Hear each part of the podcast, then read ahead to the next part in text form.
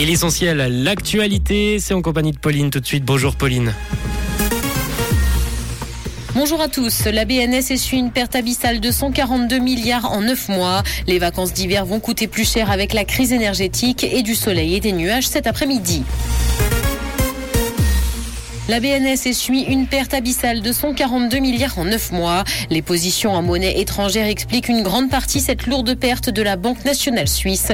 Elles ont enregistré 141 milliards de pertes en raison d'importantes pertes de cours et de change. Le stock qui est resté le même a accusé une moins-value d'un milliard de francs. Crise énergétique, les vacances d'hiver vont coûter plus cher. La hausse des prix de l'énergie force les trois quarts des hôtels du pays à augmenter leurs tarifs de 5%. Près d'un établissement hôtelier sur 10 envisage même une hausse de 10% de ses prix. Il justifie également ces hausses par des coûts supplémentaires du personnel. Les logements de vacances coûteront également plus cher. Les remontées mécaniques afficheront quant à elles des prix plus élevés.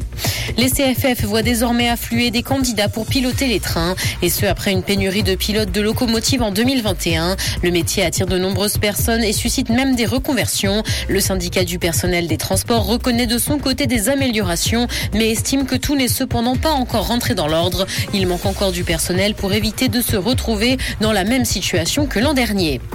Dans l'actualité internationale au Brésil, Lula a remporté l'élection d'une courte tête hier face à Bolsonaro. Crédité de 50,9% des voix, c'est un troisième mandat compliqué qui s'annonce pour lui. Et ce parce que la moitié de la population n'a pas voté pour lui. Le quant à lui muré dans le silence hier soir, alors que sa réaction était très attendue. Il reste cependant président du Brésil jusqu'au 1er janvier, date à laquelle la passation de pouvoir sera effectuée. Et de son côté, Vladimir Poutine a félicité Lula pour sa victoire. Il a dit souhaiter une coopération constructive entre les deux pays.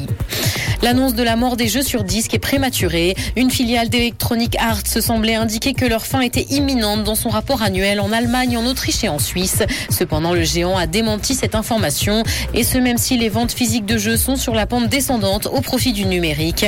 Si les jeux sur disque cesseront d'exister un jour, ce n'est pas pour tout de suite. Série, Frankie Muniz a évoqué la possibilité d'un reboot de Malcolm écrit par Brian Cranston.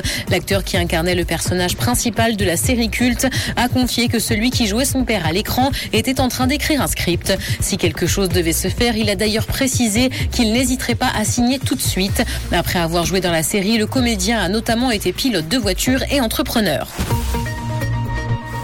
Du soleil et des nuages sont attendus cet après-midi. Le temps restera sec et le mercure affichera 20 degrés à Lausanne et Montreux, ainsi que 22 à Genève et Épalinges. Bon après-midi à tous sur Rouge. C'était la météo, c'est Rouge.